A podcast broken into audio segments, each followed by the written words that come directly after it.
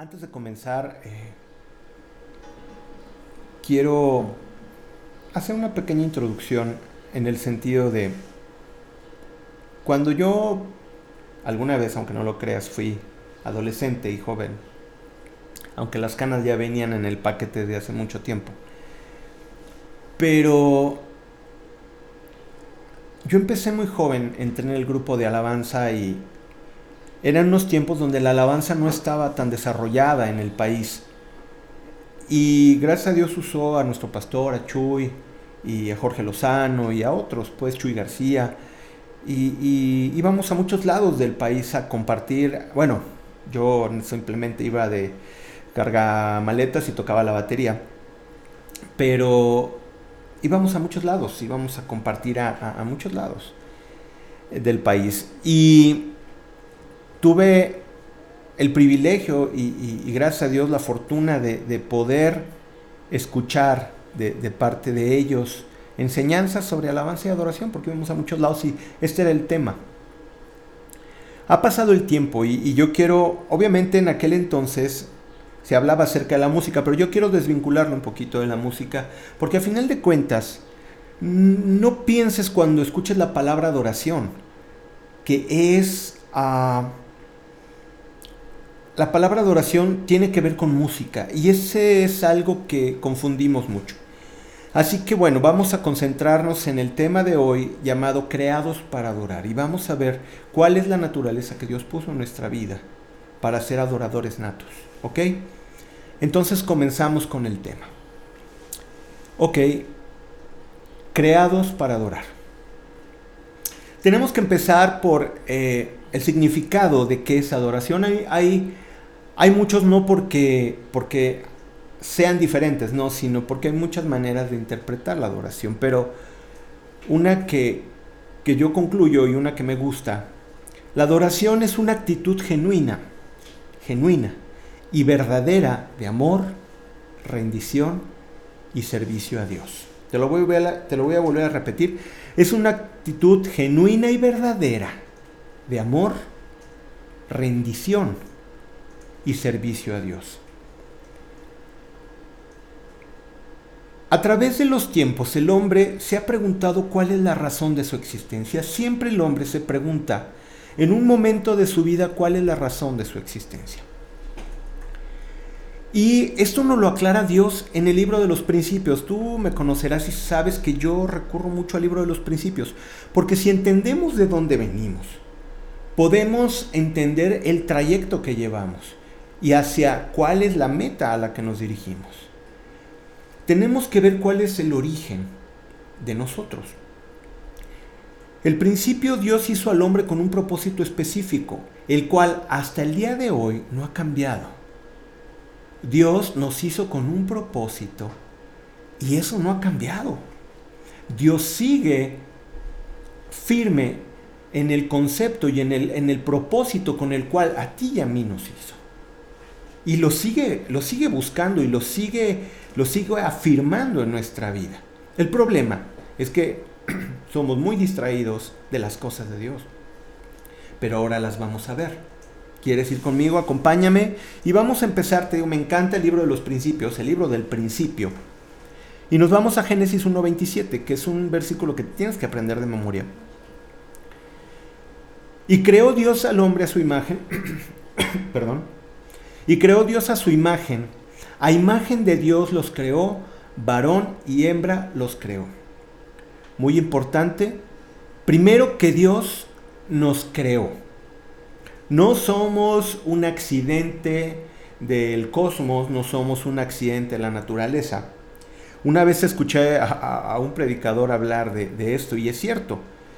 O sea, se, cree, ¿no? Eh, secularmente, que hubo una explosión cósmica y que de esa explosión cósmica ah, se formaron a través de millones de años las condiciones para que se formaran los planetas, se formaran las galaxias, las estrellas. Y, ahí está puesto un planeta entre todo ese accidente o esa explosión, en el cual es la Tierra y, en la cual parece perfecta para nosotros, ¿no? Es, es ah, decía este hombre, eh, hay que tener más fe para creer eso que lo que la palabra del Señor dice. Y la verdad, mucha gente le tiene una fe así que así pasó. Y bueno, cada quien cimenta su fe en muchas cosas y ahorita lo vamos a ver, pero el Señor nos dice que nos creó. A su imagen, a imagen de Dios lo creó. Es muy importante entender que sobre todas las criaturas creadas en los cielos y en la tierra, nosotros somos aquellos que fuimos creados a imagen de Dios. Nosotros fuimos creados a imagen de Dios. Eso es, wow, gracias. Eso es un privilegio extraordinario. Nosotros fuimos hechos a imagen de Dios. Eso es impresionante. De entrada ahí eso es impresionante. Ay, gracias, gracias. Ahora, dice que varón y hembra los creó. La primera referencia que habla acerca del hombre habla que creó al hombre y a la mujer.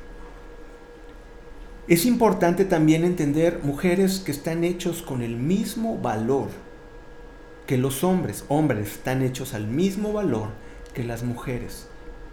¿Ok? Y tienen la misma importancia delante de Dios. Dios habla de un orden, pero no habla de importancia. ¿Sí me entienden? O sea, Dios pone un orden, pero la importancia con hombres y mujeres es la misma. Nos creó hombres y mujeres a la imagen de Dios. Fuimos hechos a la imagen de Dios.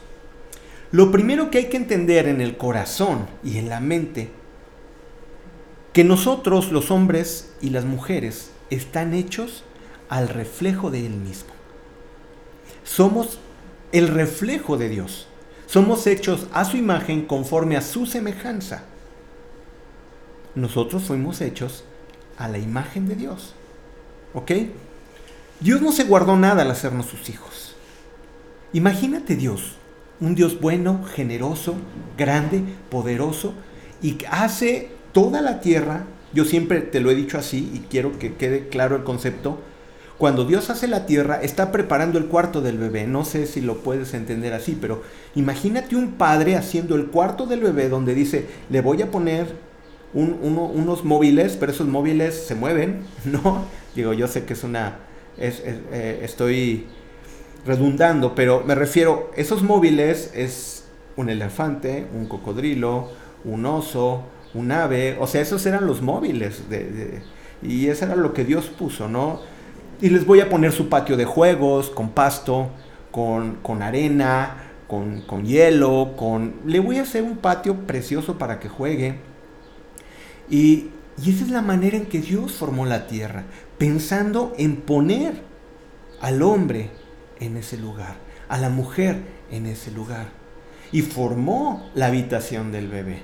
Es muy tierno, a mí me encanta pensarlo así, yo quiero seguir pensándolo así.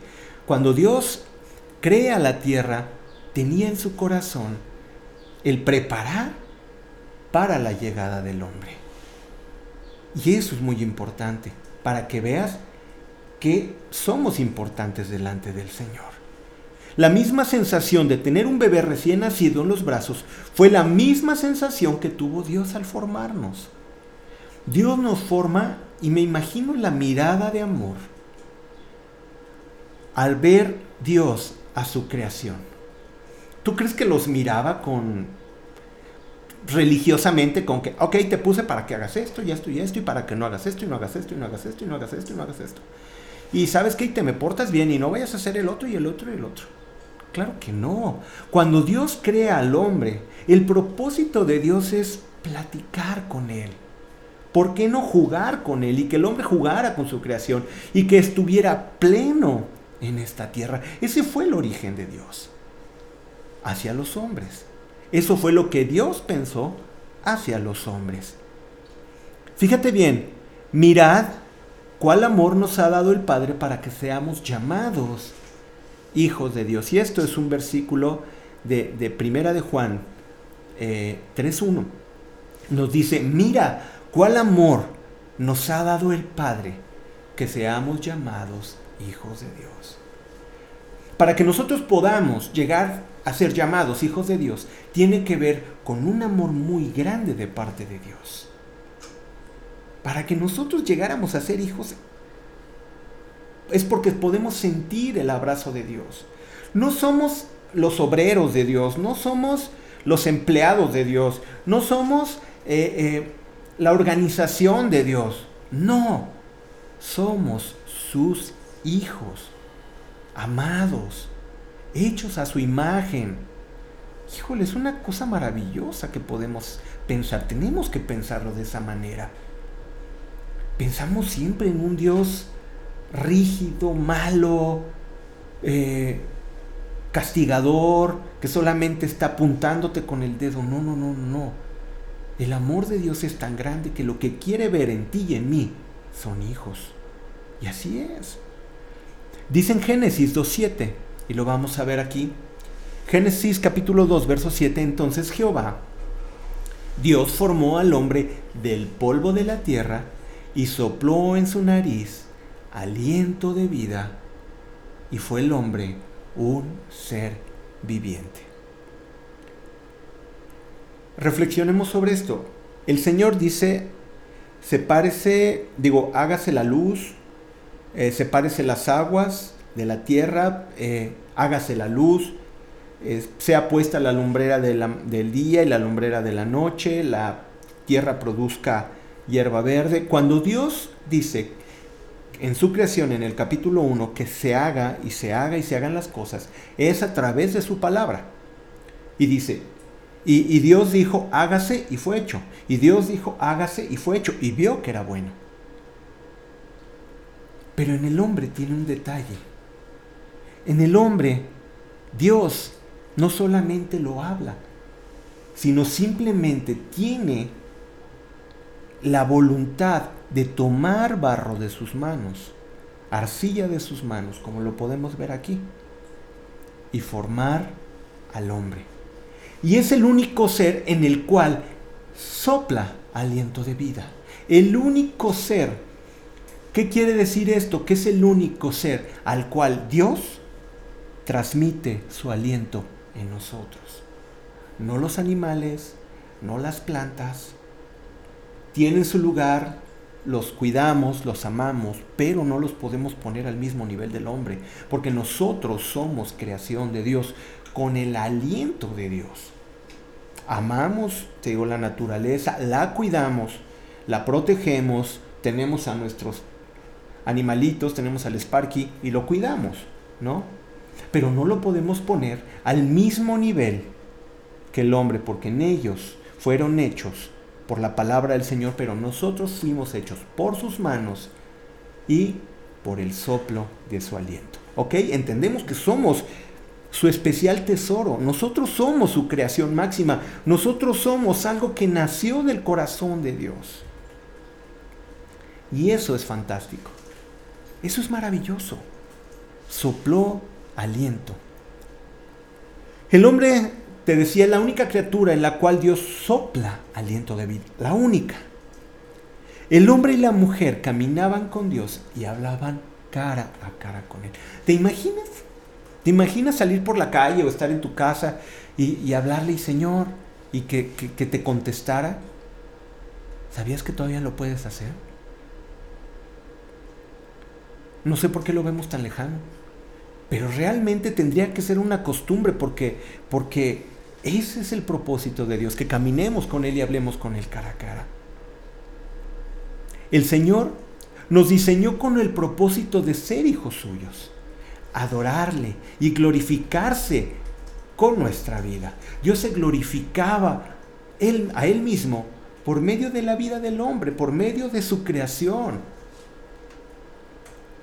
al ver la perfección que había hecho en, su creación, porque Dios no hace nada al azar ni tampoco lo hace eh, improvisando. Dios había hecho algo perfecto en ti y en mí, en su creación, en todo lo que había puesto. Y con eso el Señor se glorifica. Al hacernos hijos suyos, nos hizo con el propósito de adorarle para glorificarse con nuestra vida, ya que somos las únicas criaturas hechas a su imagen conforme a su semejanza. las únicas criaturas.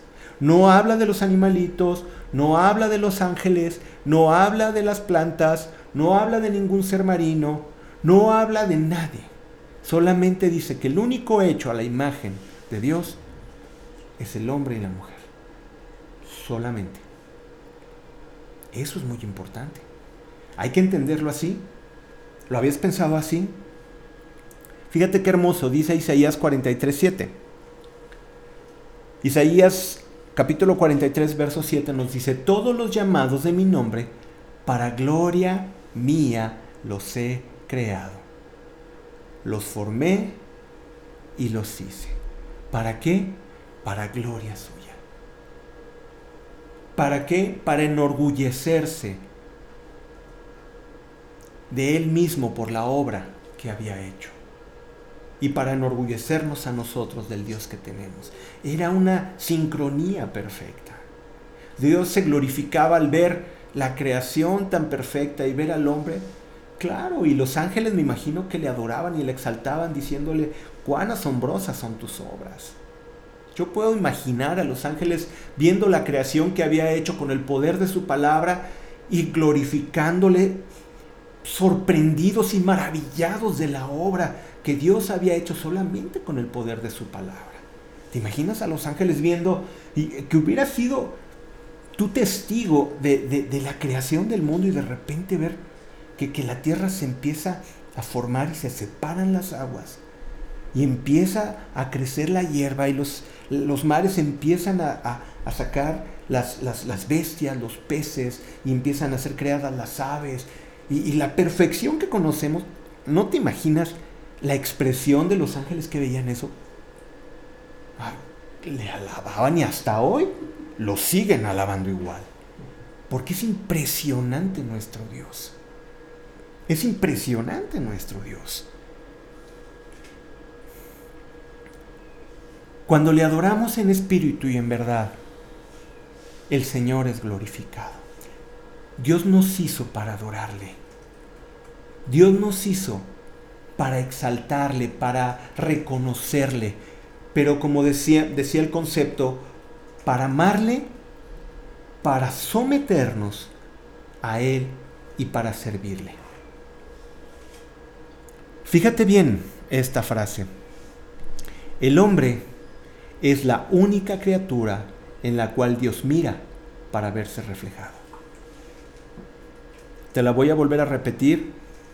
Esto es del texto de, un escritor eh, que habla acerca de la adoración y dice, el hombre es la única criatura en la cual Dios mira para verse reflejado. Sobre toda la creación no mira a otra criatura en la cual pueda verse reflejado más que en el hombre. ¿Por qué? porque somos los únicos hechos a su imagen y a su semejanza. Somos el motivo por el cual hizo la creación y en el cual sopló aliento de vida. ¿No se te hace eso maravilloso? Eso es impresionante. Sigamos leyendo, yo me emociono, perdóneme. Fíjate bien, Dios nos ha dado un regalo extraordinario, su presencia y comunión. Hasta aquí todo va conforme al propósito de Dios. Pero llega el pero. Pero el hombre escogió su propio camino. Y cuando entra el pecado, este propósito se pierde. Todo iba perfecto hasta que el hombre se le dice, no hagas esto, y lo hace. ¿Qué tan grave es morder un fruto? No, no es qué tan grave es morder un fruto. Cuando Dios te hace perfecto, cuando Dios te hace perfecto, como Él es perfecto, no se puede esperar más que lo mismo, caminar en esa perfección. Pero de repente el hombre le dice, no Dios, tú no tienes la razón. Y dice la palabra de Dios que vio el fruto y lo codició.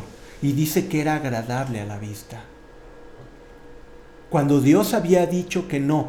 Pero ¿qué pasa? El hombre siempre piensa tener la razón y decirle a Dios qué es lo mejor para el hombre mismo. Cuando tenemos un Dios que hizo tan grandes cosas maravillosas, nosotros le decimos, sí Señor, pero déjame vivir la vida como yo quiero. ¿Conoces esa expresión? ¿Has tenido una actitud como de esas? ¿Tienes una actitud de esas? Que lo cual sí, Señor, disfruto tu creación, disfruto las bendiciones. Ok, pero no forniques. Ah, no, Señor, sí aquí, sí, perdón, pero aquí sí yo mando. Señor, yo quiero tu bendición, tu provisión. Adelante, hijo. Pero ¿sabes qué? No robes. Bueno, Señor, es que es que no hay otra manera, el que no es tranza no avanza. Y queremos disfrutar la creación de Dios, pero hacer las cosas a nuestra manera. ¿Qué tenía que morder un fruto? No tenía nada que ver el fruto, tiene que ver con la desobediencia. Y de la misma manera tú sigues pensando y dices, ay, pues ¿qué tiene? Pues digo esta mentirita, ¿qué tiene? Pues engaño aquí a la compañía. ¿Qué tiene? Pues me meto con mi novia, pues todo el mundo lo hace. ¿Qué tiene darle una mordida al fruto? ¿Qué tiene? Esa es precisamente la actitud que rompió con la perfección. Eso fue lo que rompió la perfección. Los mandatos de Dios no son castigos. Los mandatos de Dios no es una dictadura. Los mandatos de Dios es el consejo amoroso del Padre para que a los hijos les vaya bien. Pero siempre nosotros queremos hacer las cosas a nuestra manera. Nosotros queremos hacer las cosas a nuestra manera, por lo menos en las cosas que a nosotros nos agradan. Y ahí está. Decía aquel hombre, ahí está el detalle. Fíjate bien, Dios puso en cada hombre la necesidad de adorar. Y el objetivo inicial siempre fue adorarle solamente a Él. Pero esto no está en las manos de Dios. Por eso nos dio libre albedrío. El hombre por naturaleza adora. No existe un hombre que no adore. Todos los hombres todas las mujeres adoran. Buscan algo que ponen por encima de todo, a la cual le rinden amor, rendición, le rinden rendición y servicio. Siempre el hombre está buscando a quien amar, a quien rendirse y a qué servirle. Te voy a dar un ejemplo. No, yo no adoro a Dios, pero ¿qué tal tu trabajo? No, es que el trabajo, es que el trabajo es... Eh, es que si no trabajo y tienes que estar en el trabajo... Ahora, te estoy diciendo, no trabajes, no, espérame. Dios nos llama a esforzarnos y nos pide que si hay que dar una milla extra, demos una milla extra. O sea, Dios no está hablando de que seamos flojos, por el contrario, nos llama a que seamos testimonio de Dios y que hagamos todas nuestras cosas como para el Señor. Y en nuestro trabajo tenemos que ser testimonio de trabajo, de esfuerzo, de puntualidad. Y si tienes que trabajar un tiempo más, hazlo. Pero de eso a que el trabajo sea tu Dios al cual adoras y que tienes que estar todo el tiempo ahí y todo el tiempo ahí y todo el tiempo ahí. Y si no es el trabajo son las riquezas. Estás haciendo todo para que las riquezas estén ahí. ¿Y cómo lograr la riqueza? ¿Y qué negocio tengo que hacer? Oye, pero fuiste hecho para adorar a Dios. No, no, no, es que las riquezas. Y es que las riquezas. ¿O qué tal el conocimiento? Yo estoy sorprendido por aquellos que adoran el conocimiento. ¿Es malo el conocimiento? No. ¿Son malas las riquezas? No. ¿Es malo el trabajo? Por supuesto que no. Pero aquello que ponemos por encima de Dios es aquello que adoramos. Yo te lo he explicado. Nosotros tenemos en nuestro corazón un trono en el cual está quien manda.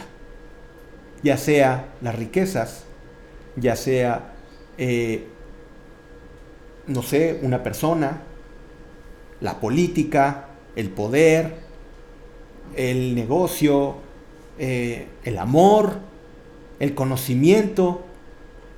Tú tienes algo en lo cual te levantas todas las mañanas y esto, esto. ¿Qué te levantas en la mañana y es lo primero que piensas? ¿No? Yo la conexión. No sé si ¿Desde cuándo? Los datos. Hace como dos minutos y continuo. Ok. Volvimos. Ok, volvemos, perdón. Es que, ¿sabes que No le quité el protector de datos. A ver si eso no me lo corta. Pero bueno. Ok, chicos, perdón, ¿eh? continúo. Eh, ¿Qué es aquello por lo cual te levantas todas las mañanas para adorar? ¿Qué es aquello que te levantas todas las mañanas con el objetivo de, ahora voy a hacer esto? El objetivo de Dios es que cada mañana te levantaras y tu objetivo fuera Él. Eso es lo que Dios, a lo que Dios nos llamó. Fíjate bien, Adán y Eva deciden no obedecer, así como el día de hoy el hombre decide igualmente no obedecer. Podemos culpar a Adán y a Eva y decirles, ay, por culpa de ellos entró el pecado. No, porque tú de la misma manera que Adán y Eva tienes la capacidad día con día de decidir si obedeces a Dios o no. Está en el poder de tu decisión, está en tu libre albedrío obedecer al Señor o no.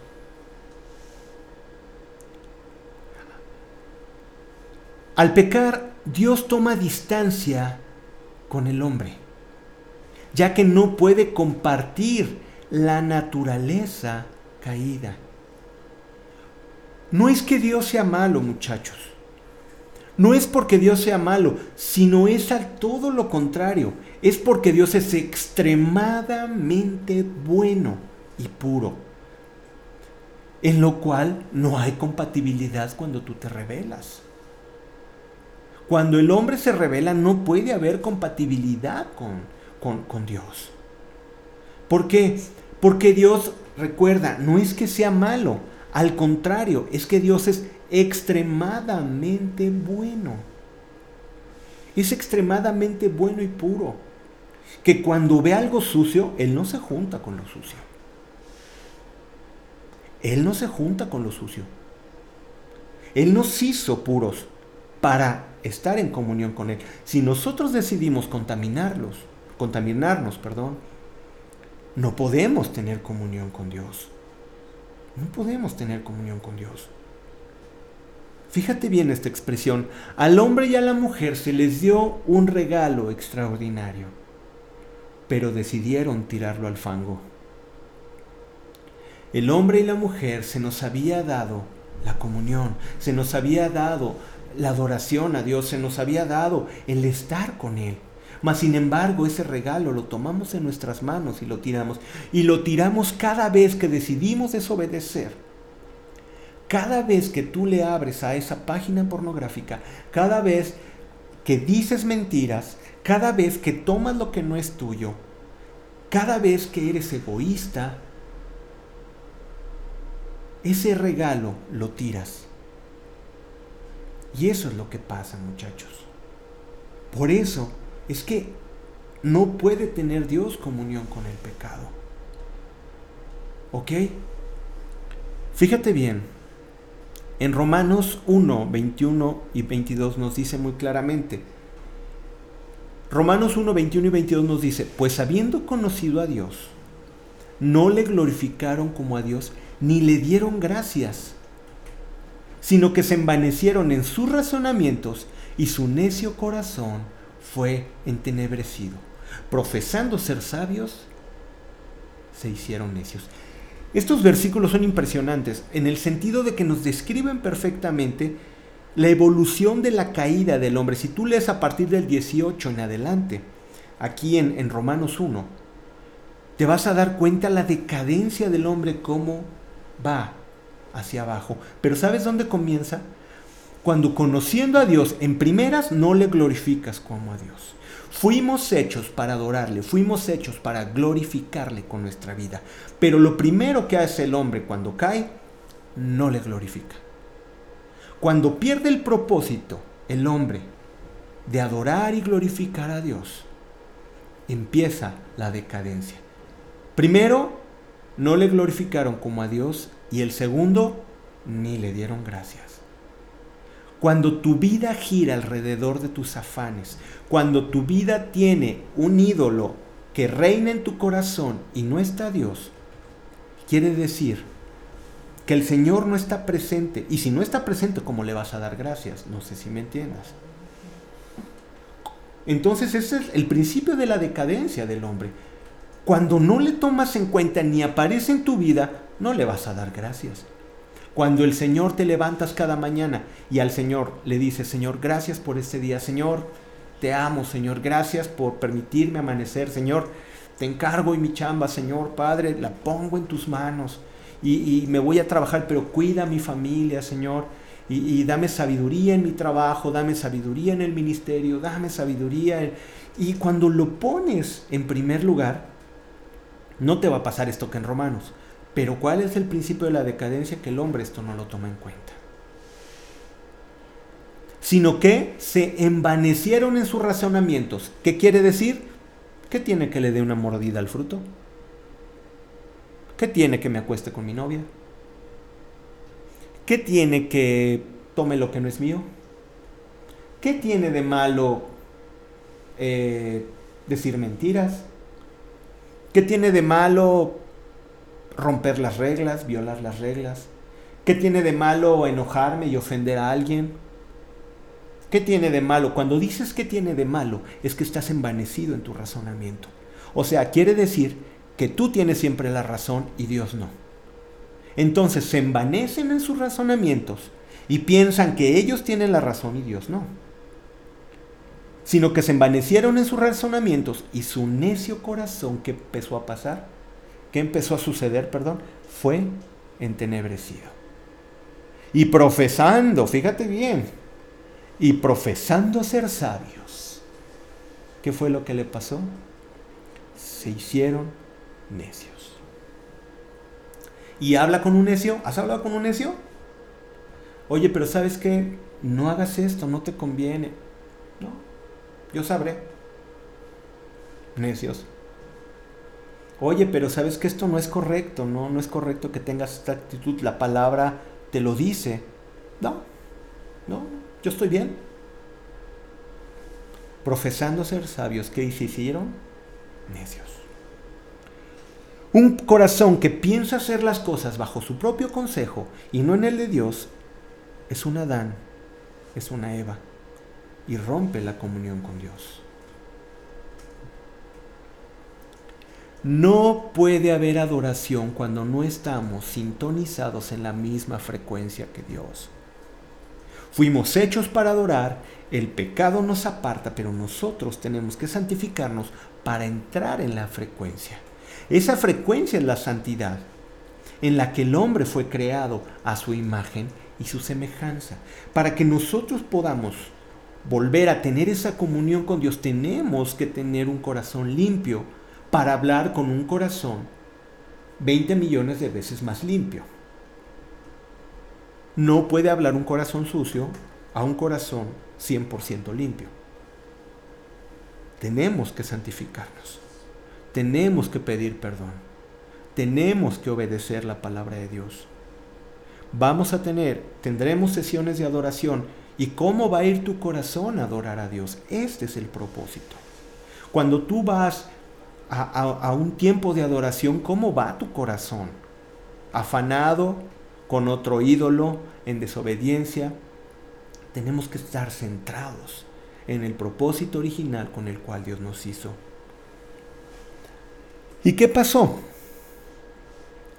Al ver Dios que el hombre no puede agradarle a causa del pecado en Adán y Eva, Dios mismo pone su ley e instituye sacrificios como instrumentos de adoración y perdón de pecados ya que el hombre había sido separado. Y dice ahí en Génesis 6, cuando, cuando el hombre eh, llega a una maldad tremenda, dice que sus pensamientos eran de continuo solamente el mal. Cuando el hombre tiene en sus pensamientos de continuo solamente el mal, lo único que puede hacer el Señor es poner reglas. Y puso reglas. ¿Para que Para aquel que quiera obedecer fuera salvo. Y puso instrumentos de adoración como el sacrificio de animales, siendo figura de lo que vendría a ser, a Jesucristo con nosotros. Pero esta es la manera. Dios tuvo que imponer leyes. ¿Para qué? Para que el hombre, si no puede y no tiene la sensibilidad de poder ser fiel a Dios, bueno, pues por lo menos poniéndole leyes era la manera en que se manifestaba esa fidelidad a Dios. Y solamente en algunos hombres como sacerdotes y levitas son encargados de llevar el culto a Dios. Solamente el sumo sacerdote, un hombre en toda la tierra, era el único que podía entrar a la presencia del Señor. Era el único que podría entrar al lugar santísimo, siendo el tabernáculo o siendo el templo. Solamente un hombre podía entrar. El propósito de Dios hecho para todos los hombres se resumió en un solo hombre que podía entrar. Qué desperdicio de bendición por la necedad del corazón, por el pecado, por la rebelión, por la desobediencia. Ahora, el Señor sabía perfectamente que el hombre no podía cumplir. Él sabía que el hombre es incapaz de cumplir la ley por sí mismo. Fíjate bien lo que nos dice Romanos 8.7. Romanos capítulo 8, verso 7 dice, por cuanto los designios de la carne son enemistad con Dios porque no se sujetan a la ley de Dios, ni tampoco pueden. No pueden. Los designios de la carne no pueden sujetarse. El hombre por sí mismo no puede sujetarse a la ley. Pero entonces, Dios es tan grande y tan misericordioso. Ponte a pensar esto. ¿Cómo Dios no nos va a amar y no te va a amar a ti, que después de ver todo esto tan terrible y tan desagradable, Dios sigue insistiendo en querer tener sus hijos. Y no le importó el precio, al grado de que toma la única manera que podía hacer, es dar el pago por nosotros a través de un cordero sin mancha, a través de Jesucristo, un hombre sin pecado, y paga el precio por nosotros. Escucha bien, Dios no dejaría para siempre caído al hombre y sin comunión con él. Dios anhela la comunión contigo, Dios anhela la comunión conmigo. ¿Y qué es lo que hace? Fíjate bien lo que nos dice Efesios 2, 4 y 5. Pero Dios, que es rico en misericordia, por su gran amor con que nos amó, aun estando nosotros muertos en pecado, nos dio vida juntamente con Cristo. Por gracia soy salvos. Pero Dios que es rico en misericordia, o sea, la misericordia le abunda por todos lados. Y si da misericordia para acá, le llega más. Y si da misericordia para allá, se le duplica. La misericordia de Dios nunca se acaba. Dice que es nueva cada mañana. Cada mañana que te levantas, la misericordia de Dios ahí está. Y que es rico en misericordia por su gran amor con que nos amó, aun estando nosotros muertos en pecados, nos dio vida juntamente con Cristo. ¡Wow! Dios insistiendo en tener a sus hijos. Dios insistiendo en querer volver a abrazar a sus hijos, en querer volver a abrazarte a ti y abrazarme a mí. Es a través de Jesucristo que es restaurada la comunión con Dios. Recuerda que cuando Jesucristo muere en la cruz, viene un gran terremoto y el velo del templo que separaba el lugar santo del lugar santísimo, dice que de arriba para abajo es roto y ahora ya no hay separación, ya no se necesita un solo hombre que entrara al lugar santísimo, sino que por la sangre de Jesucristo, por el sacrificio del Cordero de Dios, nosotros ahora tenemos acceso gratuitamente a Dios. Qué impresionante. Yo, esto me maravilla. Y vaya que ya tengo años de conocerlo, pero lo leo y lo leo y digo, cuán amor nos ha dado el Padre al hacernos hijos de Dios cuán amor, cuánto ha insistido y cuánto insiste todavía en ganar tu corazón. Todos los días el Señor anhela hablar contigo, todos los días. Pero tú tomas las decisiones que tomas. Servirle o servirte a ti. Y esa es la diferencia. Y una vez más Dios nos da el regalo de la comunión con Él y de adorarle. Ahora, fíjate bien, vamos a hacernos algunas preguntas y vámonos sobre el final. Ahora sabemos que la creación alaba. ¿Sí sabías que la creación de Dios alaba al Señor? Eso nos lo dice el Salmo 19. Y los cielos de los cielos le adoran. ¿Has visto la escena tan maravillosa de adoración en Apocalipsis 4? cuando los ancianos ponen sus coronas delante de Él y los ángeles cantan de día y de noche, Santo, Santo, Santo. Los cielos le adoran, la tierra le alaba. Y dice la palabra de Dios que Él, que de Él es toda la gloria, toda la gloria. Esto lo vemos en 1 Crónicos 29, 11. De Él es toda la gloria, toda la gloria. Entonces, ¿por qué Dios busca mi adoración si lo tiene todo?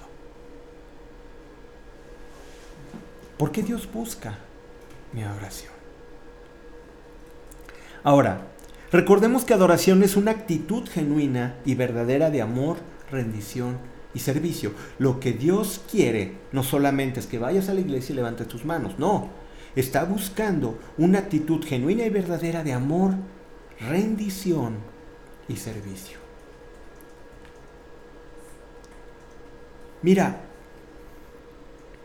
Dios es bueno.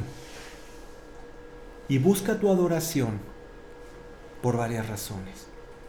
Vamos a ver estas razones. ¿Por qué adorar a Dios? ¿Ok? Y aquí lo vamos a descubrir. ¿Por qué Dios busca mi adoración? Primeramente, primeramente, por quién es Él. Nosotros le adoramos a Dios simplemente por quién es Él. Jehová dijo así, el cielo es mi trono y la tierra el estrado de mis pies. ¿Te imaginas el tamaño de Dios? ¿No te caerías rendido ante ver? Mira, la gente empieza a ver un tsunami, todos se arrodillan y ahora sí claman, porque ven una olota grande, ¿no?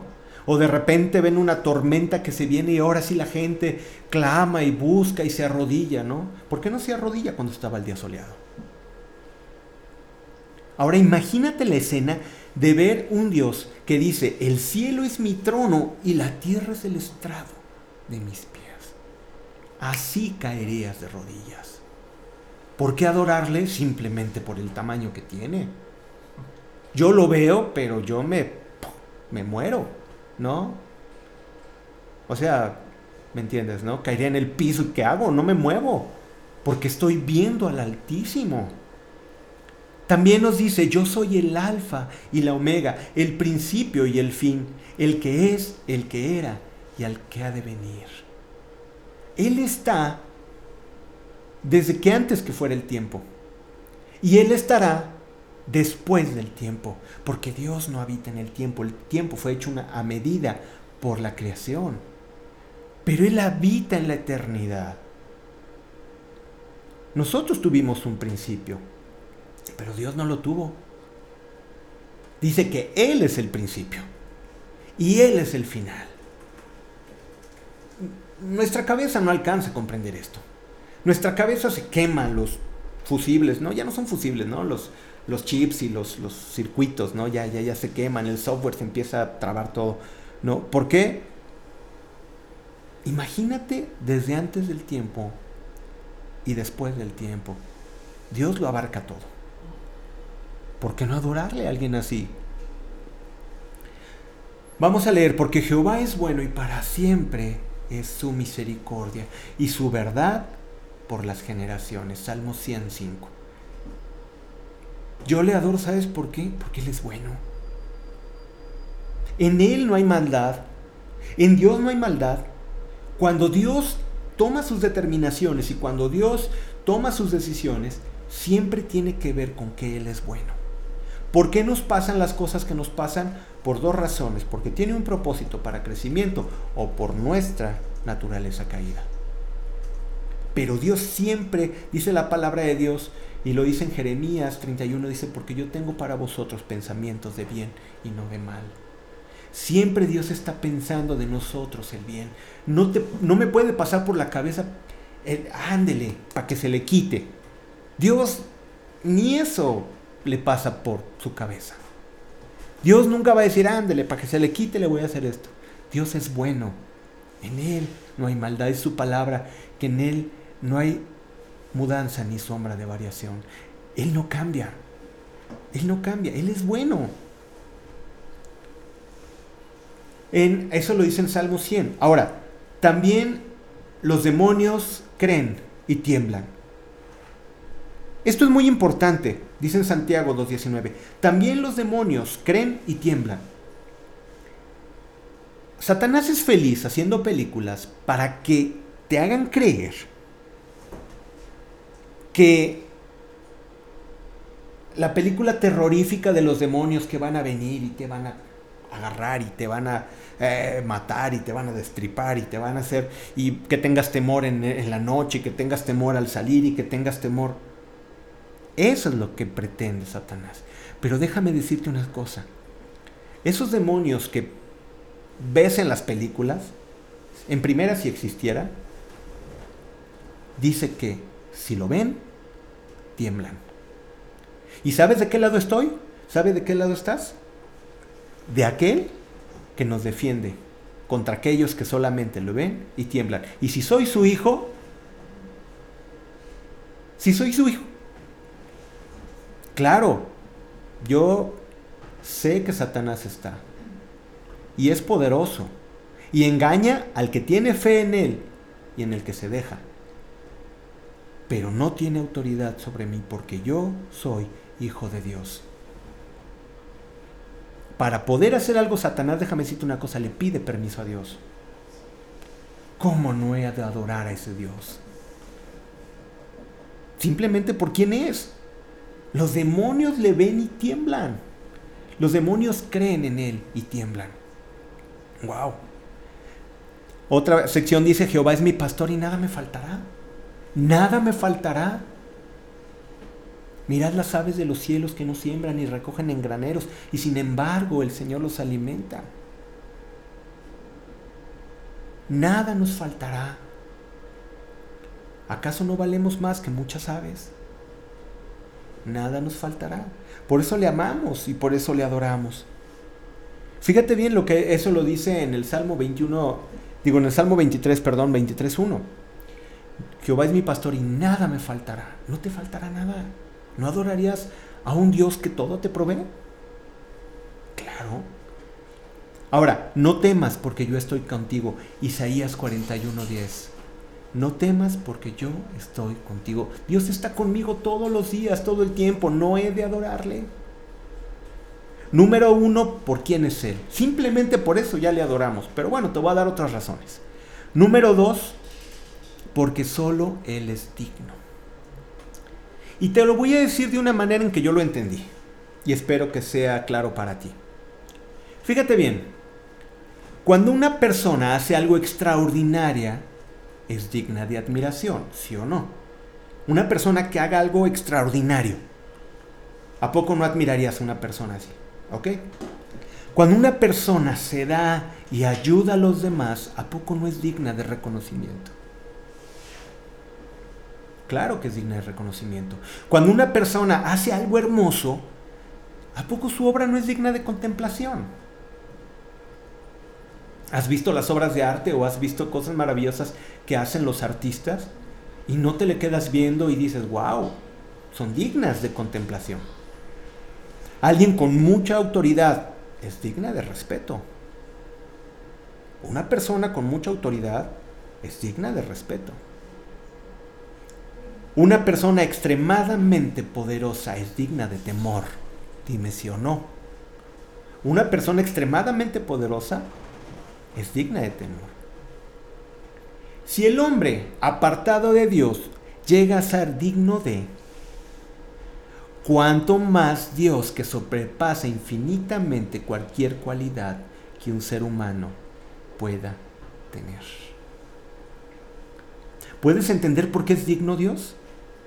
Porque Él hace cosas extraordinarias, porque Él es poderoso, porque Él tiene toda la autoridad, porque Él ha hecho cosas hermosas, Él es digno de adoración, porque simplemente Él es superior a cualquier ser que puedas imaginar y pensar. Por eso es que Él es el único digno.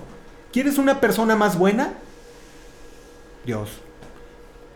¿Quieres la persona más creativa? Dios. ¿Quién es la persona que hace la música más maravillosa? Dios. ¿Quieres ver a alguien que mueva todos los ejércitos de los cielos? Dios. O sea, mira, por donde le busques, el único digno de adoración es Dios. Tres, porque es un mandamiento. Y basta que sea solamente un mandamiento para obedecerle. En Mateo 4:10, cuando Satanás tienta a Jesús, Jesús le dice, vete Satanás, porque escrito está, al Señor tu Dios adorarás y solo a Él servirás. Adorar y servir. Esta es una referencia de Deuteronomio 6:13. Ahí, toma la referencia a Jesucristo. Al Señor tu Dios adorarás y solamente a Él servirás. En Éxodo 23 te dice, no tendrás dioses ajenos delante de mí, es el primer mandamiento, no tendrás dioses ajenos delante de mí. Si Dios nos dice, yo con que Dios me lo diga, yo lo creo. Dios te dice, adórame, te adoro Señor.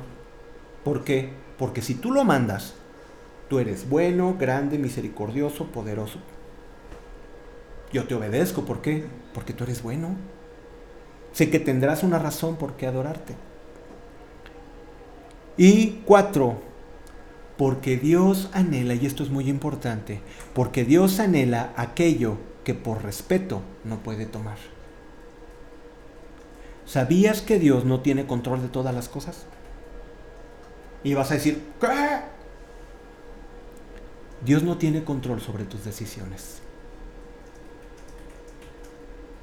Dios no tiene control de tus decisiones. ¿Sabes por qué? Porque fuiste hecho a su imagen, conforme a su semejanza. Y uno de los atributos de Dios es que Él toma decisiones como tú y yo podemos tomar decisiones.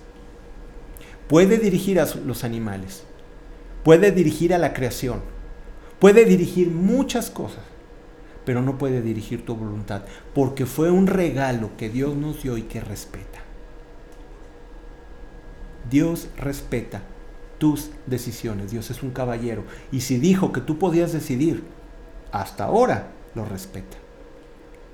Ahora, el Señor nos dio libre albedrío, en el cual ni siquiera Dios puede tocar. Fíjate bien, escucha esto. La adoración es un acto exclusivo de nuestra voluntad. Te lo repito, la adoración es un acto exclusivo de nuestra voluntad. Tú decides si adoras o no adoras. ¿Por qué?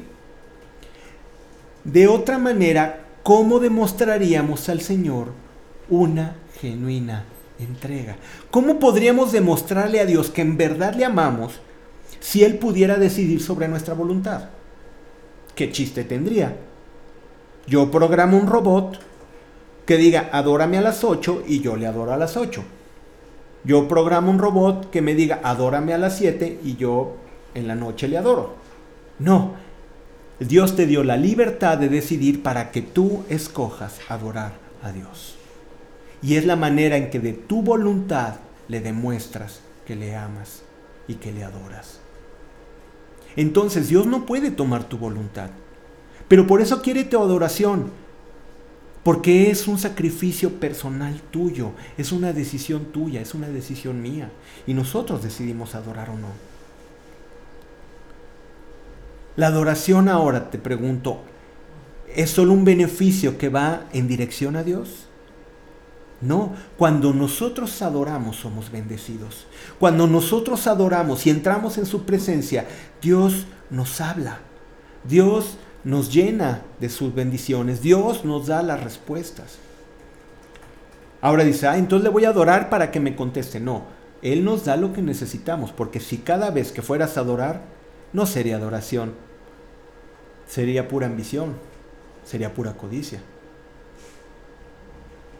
En la adoración, Dios abre sus manos y derrama bendición sobre sus hijos.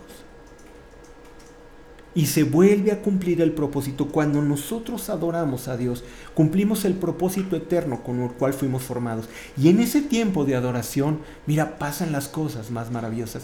Los tiempos más maravillosos que yo he pasado en el cristianismo son los tiempos de la bendición de Dios. Y ahí es donde, donde yo quiero llegar y quiero que tú aprendas juntamente conmigo. Este es el punto donde tenemos mirar. Ese es el punto a donde yo quiero compartir contigo.